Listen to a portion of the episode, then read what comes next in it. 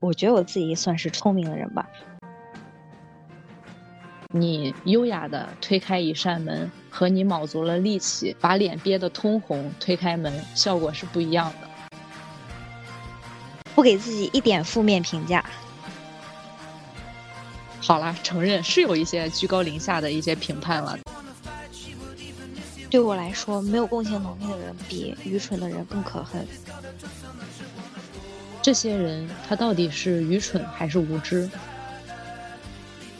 对自己一定要高度认可，人一定要向内求索。Hello，大家好，这里是一脉胡言，我是依依，我是麦麦。这一期呢，我们聊一些关于自我认知的。其实每个人的思维认知都是不一样的，这个信息大家都知道。但是当把人放在一个集体里的时候，或者是很多人面对同一件事情的时候，针对人这个主体。在很多个评价体系里面，可能会有一个，就是这个人看他聪明不聪明。其实我发现我在之前的生活中，好像就会经常的有意无意的对别人进行观察，然后会对自己进行审判。所以说，今天我们来对自己进行一个切面的评价，聊一聊我们这个混乱的自我认知。但其实我们都知道，就是人是很复杂的形态嘛，他没办法用单一的一个词汇就去概括总结了这个人。但我们今天聊的话题就是有关于一个人他聪明不聪明这个大范围内，也是这个聪明不聪明的这个单方面的话题。所以后面方便起见，我们就会用聪明这样类似的词语进行讨论。对，与此同时，另外一个对应的就是愚蠢。对，是比较主观又非常带有审判的词汇，并且“聪明”和“蠢”这两个词褒贬的含义还挺鲜明的。对我们为了防止这样，就先提前把这个话给铺上，小心谨慎。对，这些话题其实是我一直在思考的一个东西，就是我发现我这两年经常会有这种关于。自我认知或者自我评价的，我就开始往回追溯，我是什么时候有的关于自我认知的评价意识呢？发现一个是大学的时候，特别明显的被各种大学里面奇形怪状的人和那些奇形怪状人的奇形怪状的思维惊讶到的，还有一个就是这几年上网，慢慢的从被动接收信息到了一个主动思考的过程，然后也开始有了这些。因为和其他人的观察，开始对自己的思维做一些思考，经常会想自己是聪明的还是愚蠢的。对，我觉得这个时间节点很关键。我好像也是大学的时候，我觉得大部分人应该也都是大学，因为在上大学之前，大家这个生活环境或者是社交场所或者身边的人都挺有局限性的。上了大学之后，会了解到不同的人，再加上。高中的时候都学习嘛，其实不怎么玩手机。到大学的时候，互联网开始铺天盖地的，我们开始接触它，信息量也特别大。接触的越来越多之后，就很鱼龙混杂，其实有好的有坏的，然后你就要自己去主动去选择。对，是这样的。那我想问你一个非常主观的自我评价：你觉得自己是一个聪明的人还是愚蠢的人呢？那我就非常主观的评价一下我自己。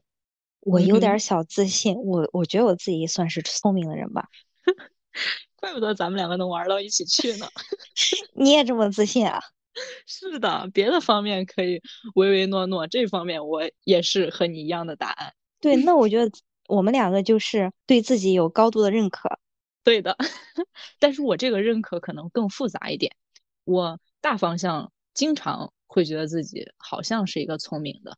但是也有一部分时间认为自己好愚蠢，真的好蠢。我不会觉得自己蠢，但我我顶多觉得自己很懒，导致一些事情没有做好。我会归结为是因为我懒，给自己的人格上找一个借口。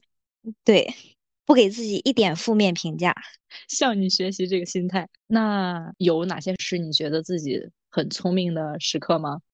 我觉得我的聪明其实都是一些小聪明了。剖析这个小聪明的话，我觉得还是会回归到一些具体的事例上面。我觉得就是在学习上吧。我觉得一个可以算是聪明的事例，就是嗯，初中、高中的时候，大家不是都会背文言文嘛，还有英语作文。当时高中的时候有好多篇，好多篇，但我觉得其实背起来一点也不吃力。当时背那个《蜀道难》的时候，还让同学帮我计时，十五分钟之内我把那一整篇全部背完了。你什么脑子？我也不知道的。我怎么说呢？就是背英语作文也是这样。那我觉得就是能记到脑子里，记得很特别快。这个应该算聪明的点吧？算的，因为我我也觉得我背书挺厉害的，但是我我背文言文不行，我背文言文就属于那种完全是凭着最愚蠢的死记硬背记录下来的。但是我背书有一个我后来发现自己比较厉害的一个点，就是背正史地那些。最初先读那些东西的话，我会在读的时候就记得我要读的这段内容，它在这本书的哪个位置，包括它旁边带了哪些插画，我都会记得。后面我背的时候，也在脑子里面能想得到那一段话在纸上的位置，甚至说该换行的时候，我也会有那个印象，靠着画面能记录下来。对。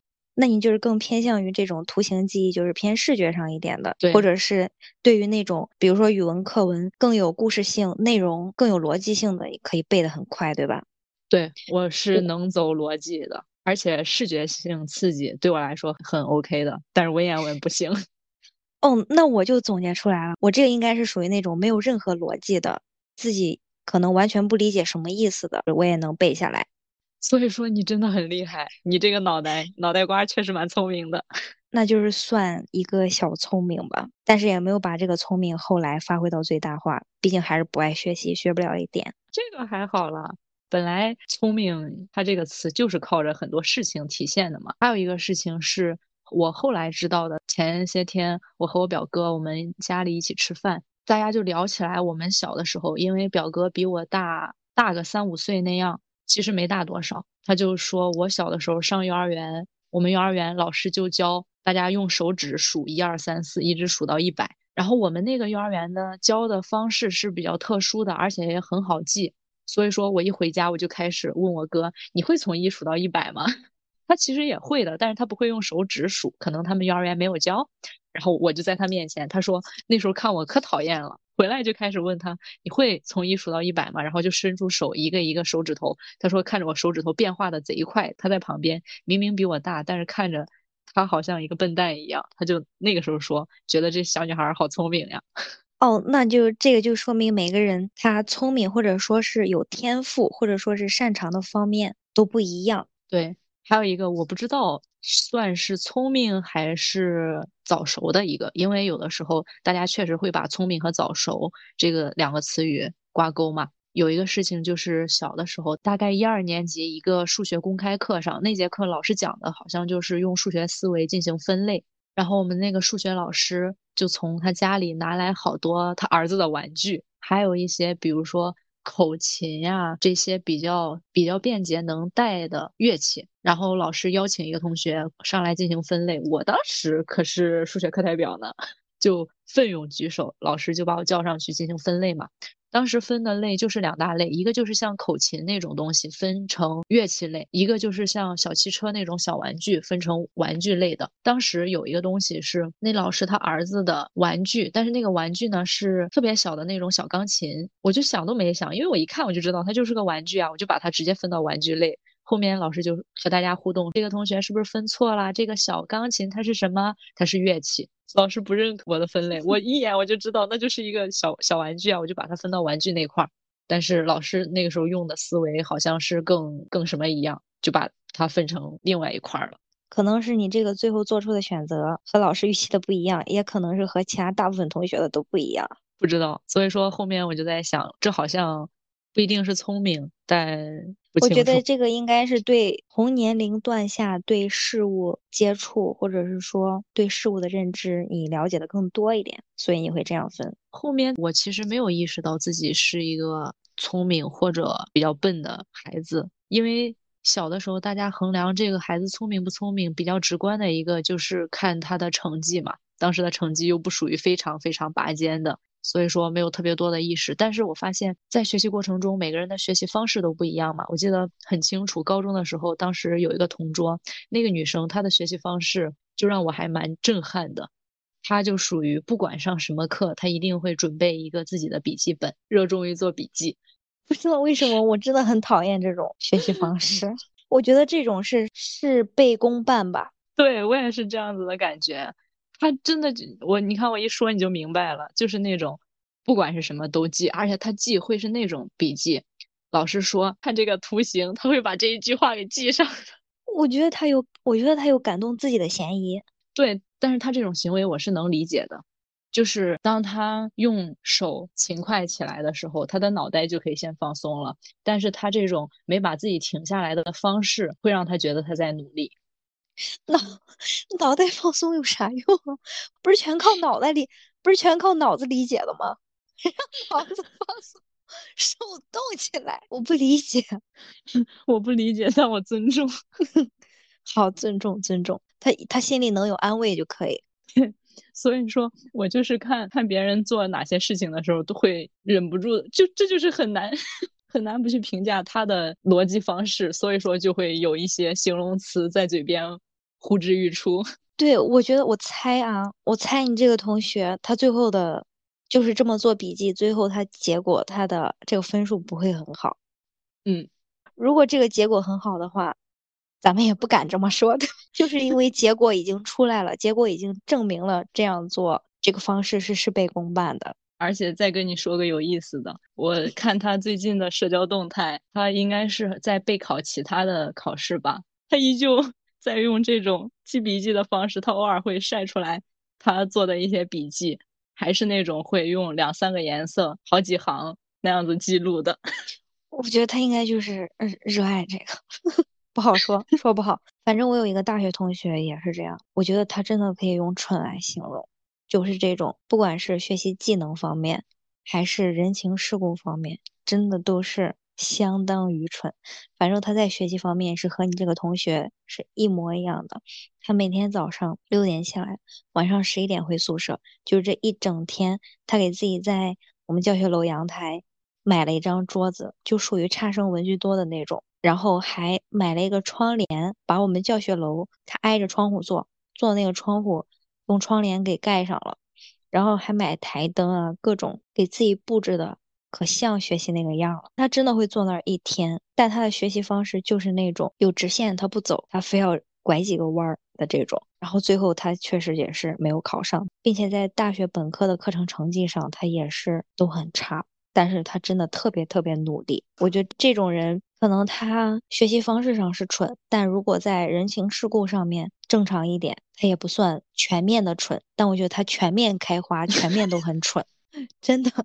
我能我能理解，真的会有很多这种人。虽然说我们本来是关于聪明这个话题进行讨论的，但 他确实会有这些人，这些人的存在成为咱们的素材啊。对，我觉得如果没有对比的话还好，但是就真的有对比，真的就有的人他就是很聪明，比如说我自己，认可。不过我想说一点，就是我们说的这个聪明或者愚蠢，并不是以。他做这件事情最后的成绩或者结局来判定他是不是一个聪明或者愚蠢的人，而是对他做这个事情的方式进行讨论。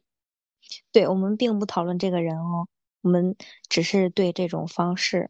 什么话都让咱们两个说了，我们两个是又怂又爱说，对，要不然就没这节目了。我觉得我对这个大学同学。对他蠢的这个定义，还有就是跟我自己对比太明显了。他属于那种什么事都特别爱计划的，特别提前，然后特别努力的那种。我属于拖延症特别特别严重。比如说给我一个任务，我们要交杰克作品、办展览什么的，给我一个最后截止的时间期限，我就会在这个时间期限的前一晚去做这个事情，然后并且最后完成的结果是非常好的。哇，要不怎么说咱们两个能玩到一块儿去呢？对，就是这种。我觉得要必须把我逼到这个悬崖上，我可以在这个悬崖上把事情完成的非常出色。我的论文是老师 截稿那一天的下午我交的，然后答辩 PPT 是答辩当天凌晨三点半做完的，并且结果都很满意，对吧？对，我也是，我对我毕业作品。也是，我就一晚上通宵写出来的，但我特别满意，而且老师也特别满意。最后就是放在那个展览的前几幅当中，但这一点我我们两个稍微有一些不同，就是虽然刚才聊大部分时间是觉得自己很聪明的，但我有一些时间也会觉得自己好蠢、好笨，甚至说之前有大部分的时间我都是在这个状态里。虽然说有的时候会觉得自己的行为方式或者思考问题的能力还可以，但是聊起来数学我就不说话了，我不知道能说什么。你刚才说啥？数学？哦。那我也不说话了，我突然哑了，我觉得，对，就是这个感觉。怎么说？人反正就是没有完美的嘛。但是我除了数学，还有一个就是，虽然咱们学的是艺术，我之前对我自己的艺术能力，我对自己的评判是超级差、超级糟糕，就是很笨、很蠢。而且为什么很笨、很蠢呢？就是直观的、特别直给的答案，就是因为没天赋。像现在很多老师会对学生进行评价，可能会说这孩子不是特别努力，或者说方式错了，怎么怎么样。但我觉得我就是很纯粹的没有天赋。但我觉得你这个没天赋不能跟蠢相提并论的。不不不，虽然说不太能和蠢相提并论，但是当把你扔到那个大环境里面，就会觉得自己特别赤裸裸的很蠢。之前有一句话不是那样说的：你优雅的推开一扇门。和你卯足了力气把脸憋得通红推开门，效果是不一样的。我就觉得我学艺术的过程中，就是一直在把脸憋得涨红推门的那个状态。哦，对，那我们两个刚才讲的那两个做笔记的同学，他们应该也算是那种卯足了劲通红的脸，但却推不开这扇门。对不起，对不起，对不起。认可，加一。没没有没有嘲笑的意思，没有嘲笑的意思，没有嘲笑的意思。而且我接着你刚才说那个有重伤到我，因为我觉得我在艺术的大门面前，我也是推不开的状态。但最起码你的结果是好的呀，还好了。只是说可能我比较有这个自知之明，我能意识到，我经常意识到自己这种这方面特别愚蠢。我觉得这个还是跟你找对没找对自己的天赋项有关吧。反正我觉得这个没天赋不能和愚蠢划等号的。况且我觉得艺术这个专业吧，它是最需要天赋的一个专业，是这样子的。但是你知道，当把你放在大家都是很聪明的那个环境，其实有天赋也可以在一定程度上体现这个人聪明嘛，因为他对这个方面是比较擅长的。有可能我这个没天赋，只是没天赋而已。但是当把我都放在那个大家很聪明的环境里面，我就是会格格不入的。有的时候评判标准是这个人做事情的方式，那我会觉得我还挺聪明的。但一旦评判的体系放在他产出的东西的能力上来看，我就不说话了，就觉得那一刻觉得自己好蠢好蠢。那么我们刚才讨论的这个聪明和蠢的方面，我觉得还是围绕在这个学习技能上。那在生活中，其实聪明和蠢体现的会有更多，我们可以来聊一聊。对这个更能体现了，在生活上我倒真没有觉得自己特别蠢的时候，自信开麦。那我也是加一。那完了，咱们两个就是两个聪明人的对话了。今天，对，我觉得大家应该学习我俩的这个臭不要脸态度吧。对，对自己一定要高度认可。但是我其实不是的。为什么我这次拉你想来聊这个话题？就是我发现我的评判就一直是在两个极端里面反复横跳的。有的时候就像刚才聊的，我觉得我自己特别聪明，偶尔我也会觉得自己很犯蠢。这个就要说起来，我们经常上的网络冲的浪了。在冲浪的时候，我有的时候看有些人的发言，觉得妈呀，我真是清醒；有的时候我又觉得我自己到底在这儿干嘛呢？就会有这种感觉，觉得我好蠢啊！每天抱着手机看别人的生活怎么怎么样。然后自己没意义、没价值那种，就经常这样子两个反复横跳的，并不是始终如一的，很高度认可自己、很自信，觉得自己我就是聪明的。但我觉得，我如果在互联网上看到那些很蠢的什么言论观念啊，我会觉得他们蠢。但我如果看到一些比自己认知水平更高，或者是能对我醍醐灌顶的一些观念的话，我也没有想过自己蠢。我是不是太自信了？没有呀，那你会想自己怎么样呢？我只会觉得这个观念对我来说醍醐灌顶了，那么说明我和他观念是一样的呀，我认知水平也这么高呀，我不会觉得自己蠢啊。对我也是这样子的，就这方面是会觉得自己很聪明的，尤其是当看到别人说出来特别特别厉害的话，虽然说我表达不出来，但是我能 get 到，而且我还会觉得他的表达真精准，人类有那么多的思维，有那么多的意识，但是我们两个能从这么多的思维里面突然连上线，会觉得对，他很厉害，我也很厉害，对，并不会觉得自己蠢。但我觉得自己蠢，更多的时候是那种这些道理都明白，但你看看别人到的那个高度，自己到的那个高度，当我一思考到这个层次，我就开始不做声了。但是你看到别人有那个高度之后，你不会觉得这个是你努努力也能做到的吗？就是蠢和聪明，它属于一个人长期以来的个人气质，很难改变的那种。但你刚才讲的这个事例，其实是我觉得就是你看到别人有这个高度之后。嗯，不应该觉得自己蠢，应该想到的是，嗯，这些是你努努力就能做到的。就是蠢和聪明，它可能是一个人长期以来的个人气质。但你说的这种观念，它可能还是属于技能类的，就是可以通过后天的努力来改变的。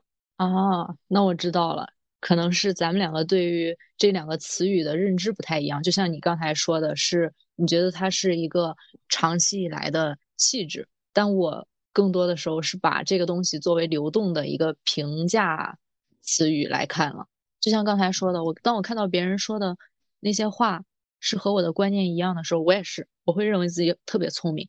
但这个聪明限于这种思想意识上的。我其实知道我的思想意识上是还 OK 的，但更多的时候我是会看得更全面一些。我还会想到。这个人的现实生活整体是怎样的？就我不想把自己作为那种互联网上横行霸道的巨人，但是现实里面是一事无成的那种混子。所以说，对自己的评判会是这样子的。但是上网的时候，大部分时间我都觉得自己蛮聪明的。一个就是对于信息搜集处理能力，我觉得对我来说是很正常的。但是。当我把我经常知道的一些信息资讯和其他人进行交流的时候，得到的反馈都是那种啊，那个表情包啊，就听不懂你在说什么。对，包括对同一个东西，我已经用我最常用的方式把这个信息搜集出来之后，别人甚至不知道应该从哪里开始，他不知道这个渠道。还有一个就是，我不知道你知不知道那个博主。你好像跟我说过，那个博主特别特别火，互联网上也有很多人喜欢他。我之前还和我朋友讨论过他很多次，就是他是一个文字博主，他经常写很多关于他的生活里面的很多东西。然后大家对他的喜欢就是那种会觉得他的文字很有生活气息，很有烟火气息。但是我觉得那个东西，你一看他发的内容就很直给呀。你知道他这一大段话里面，他想表达一个中心思想是什么？他的意思是什么？只不过他用了那些看起来比较有烟火气息的词语进行包装。喜欢他这个人设吧，他包装出来的就是很难讲。虽然说互联网上你喜欢谁不喜欢谁都是自由，但我觉得我是很容易从一个人他表达出来的内容能看到他真正的态度和他要表达的东西的。那个博主我就我就很不理解，我觉得也能从身边的人，可以从他们的喜好中来判断整个人大体的欣赏水平，对品味是怎样的。其实我有时候会用这个来筛选朋友的。嗯，我也是的。审美这个东西是很个人的，但你知道，老中人足够多，聪明的和愚蠢的也足够多。所以说你是能看出来他说的这些东西，他到底要表达什么？我觉得这个是很直观的东西啊，就不明白为什么会有那么多人看不出来他真正要表达的东西。那个时候就觉得，我倒不会觉得自己很聪明，就会觉得妈的，你们真傻逼。我觉得有有一种聪明人，就是他可以看破事情的表象，可以一眼看到事情的本质。应该就是你的这个感觉，就是可以一眼看出来他想表达的这个本质是什么。然后就会对这个人进行祛魅，对，不会被他刻意的包装所影响，可以拆解掉这些，直接看透本质。但很多人就是，我觉得也是跟认知水平有关吧，就是无法透过这些包装看本质。嗯，但是包装这个词，因为他们有很多就是只给的，他们只是记录自己最真实的样子，就是因为这个，你也能通过这个真实看出来，他的真实其实他的内里也是一个没有什么东西的。对，就是你能通过这个博主的受众群体来判断出来，这双方都是一样的人。嗯，对，有的时候是能能这样子看出来的。包括还有一个很明显的，我觉得这个怎么说？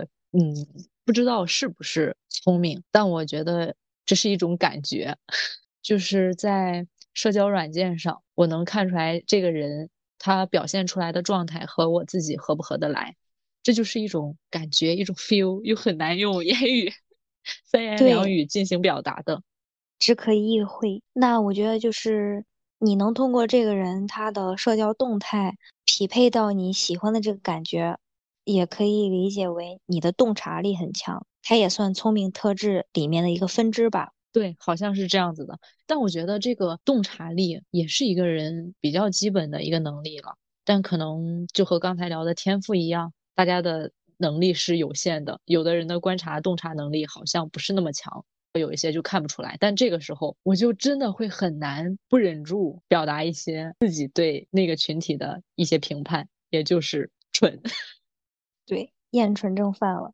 其实“厌蠢症”这个词还没出来之前。我发现我这个态度就已经有了。二二年的时候，好像是我厌蠢症大爆发的一个时期。我今天下午在翻我之前的聊天记录，发现我那个时候真的就是一个高度讨厌大部分人的一个状态。那种讨厌也有一部分是我戾气满满的那种感觉，但更多的是我很难以想象，大家看起来都是一个物种的，但怎么就能思维认知差距这么大呢？我那个时候就真的是和朋友每天从早到晚就是一个破口大骂的状态。那个时候的聊天记录如果拿出来，就全满屏都是哔哔哔哔的状态。到后来我真的就是没有什么感觉了，骂无可骂。到后面已经是麻了，想平等的撞死所有人。那个时候的厌蠢是哪种程度？那个时候我觉得你的生存环境已经向你传递出来了世界给你的一个价值观。但是有人是看不出来、看不到的，那种蠢事让我觉得特别无能为力，特别想骂人的那种感觉。对，我也能感受到。但那时候厌蠢症大爆发，我觉得也跟当时社会环境有关吧。我觉得当时在那个社会环境下，大体走向的这个选择，就是他错的很明显，但还是有大部分人他无法洞察到这一点，就是身处水流中，跟随水流走。对，就是这种感觉。但是这个东西。我今天下午还在思考一个问题，就是，嗯，这些人他到底是愚蠢还是无知？思考到这儿，咱们两个就真的有点没话说了，因为我们可能还没有一个很完整的价值体系对这个事情进行梳理。但是我觉得这些人好像是无知，可是我发现有一些人是无知，但也有一部分人他是无知且愚蠢。我觉得不管是无知还是愚蠢吧，归根结底还是因为我觉得和教育有关，就是从小到大一个教育环境，并没有给人培养一种思辨能力。对，这个是的。但是我又在想，那咱们的教育环境好像也是一样的呀。那那我觉得可能就是开智的这个时间问题吧，可能我们比较早。但是你又说这个智体现到哪里了呢？难道是体现到咱们两个这种特别多的时刻都是张开嘴巴，但是有点无话可说那个感觉吗？也不知道。所以我有的时候就会想，他们无知的话，我是能理解；但有的时候那些我发现我真的讨厌的，他是愚蠢而且没有共情能力的人，这种是我觉得我无法忍受的。我觉得已经不是不是单纯的厌蠢了，我就是讨厌有一类人，他就。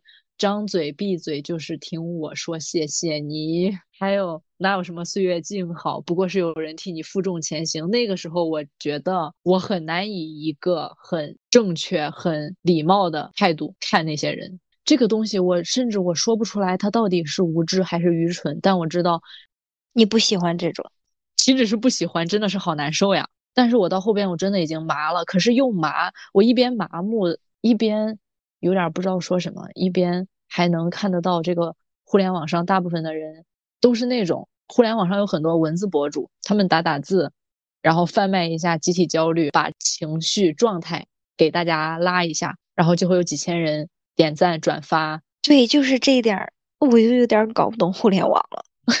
我就是在这个时候，我会觉得自己又聪明又蠢的。后面是怎么回事了？因为这些文字博主他们打打字之后。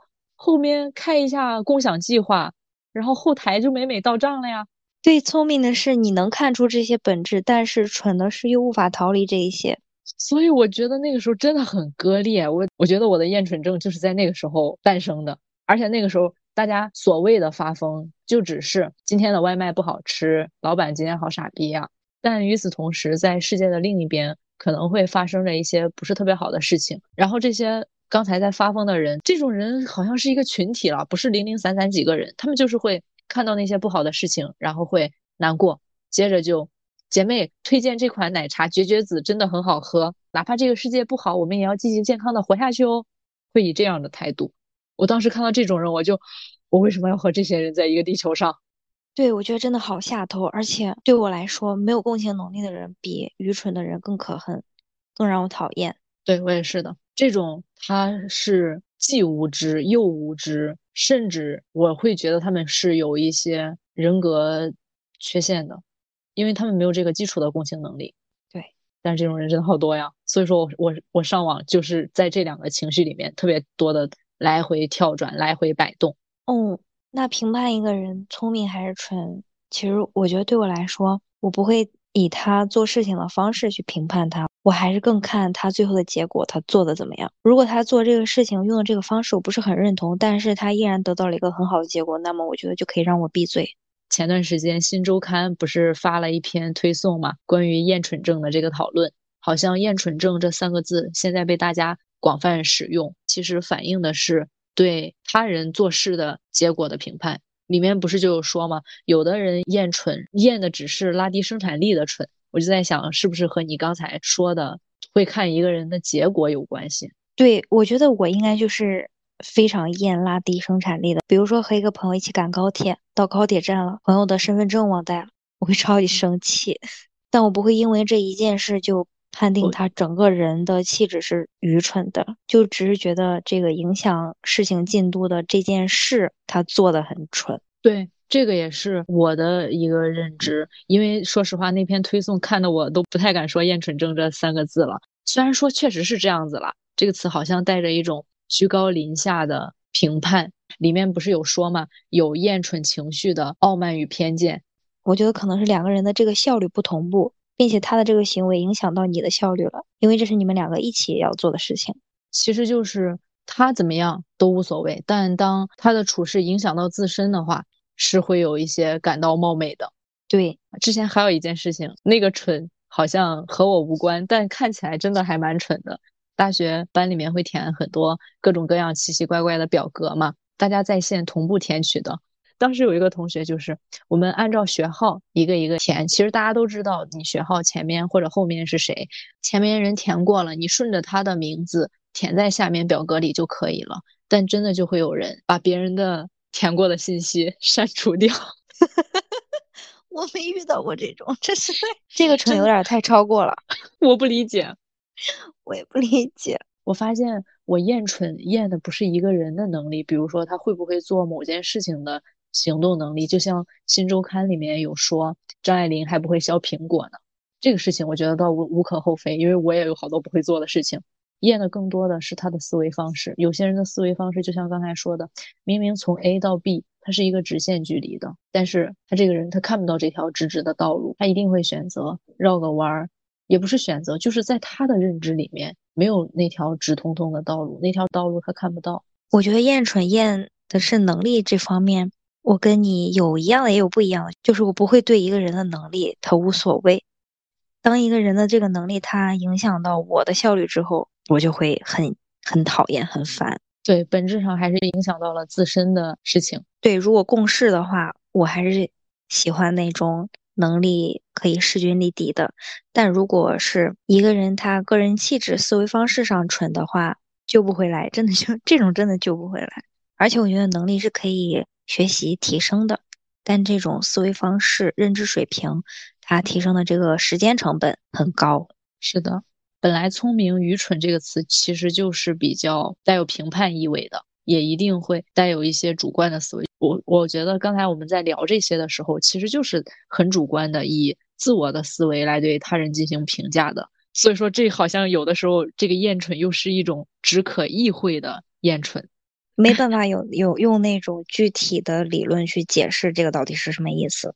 对，而且我觉得这个东西如果说的多了，又很难不带有一些，好啦，是承认是有一些居高临下的一些评判了，但有时候又不得不承认，确实大家的思维认知是不同的，是有差距的。对，那当自己有这个聪明和蠢的这种评判之后，其实是可以帮你筛选掉一些人的，可以优化自己的交际圈吗？同时也会优化一些自己对世界的认知，这个世界里面就是会有一部分人的思维是那个样子的，那就自己进行主动的筛选。对，但是你知道吗？还会有一种聪明人，我觉得现在大家就好像都是在那种各种各样的互相评判之中。在我们进行这些评判中，也一定会有另外一部分人以他们的评价体系来看咱们这场对话。对，毕竟都是主观和主观的碰撞嘛。我们来区分这个聪明和蠢，以及以聪明和蠢都互相举了一些例子，并不是为了去评判或者定义这些人。我觉得应该是大家可以清醒的区分出聪明和蠢的区别后。有助于自己在之后的生活处事中给自己筛选更优质的对象吧。对，而对我来说，我更多的是在观察别人的时候，形成了一套自己的认知。对，也是在观察别人的过程中，对自己的认知其实会更清晰了。那对自己的这种聪明和蠢的不同时间段的这个感受，其实也可以促使自己做出一些改变。对自己也是在这个过程中不断的成长的。而且我现在在想，后面可能更多的这个成长方式，没必要一定通过一些对比。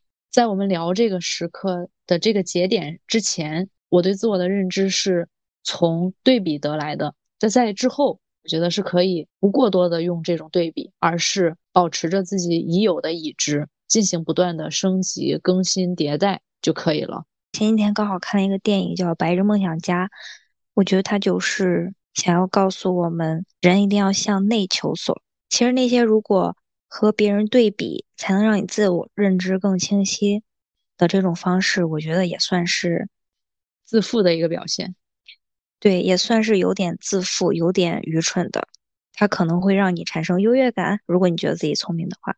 但其实这个方式，我觉得还是有待改进的。那么就是我刚才说的，之后我们可以更关注自身，向内求索。多听听自己的声音，对，对自己进行更深层次的自我认知。当自己这个自我认知达不到的话，偶尔对比一下也是可以的，或者不用对比的方式，只是观察嘛。对，观察人类。那么我们这一期就结束啦，欢迎订阅我们的节目哦，大家拜拜。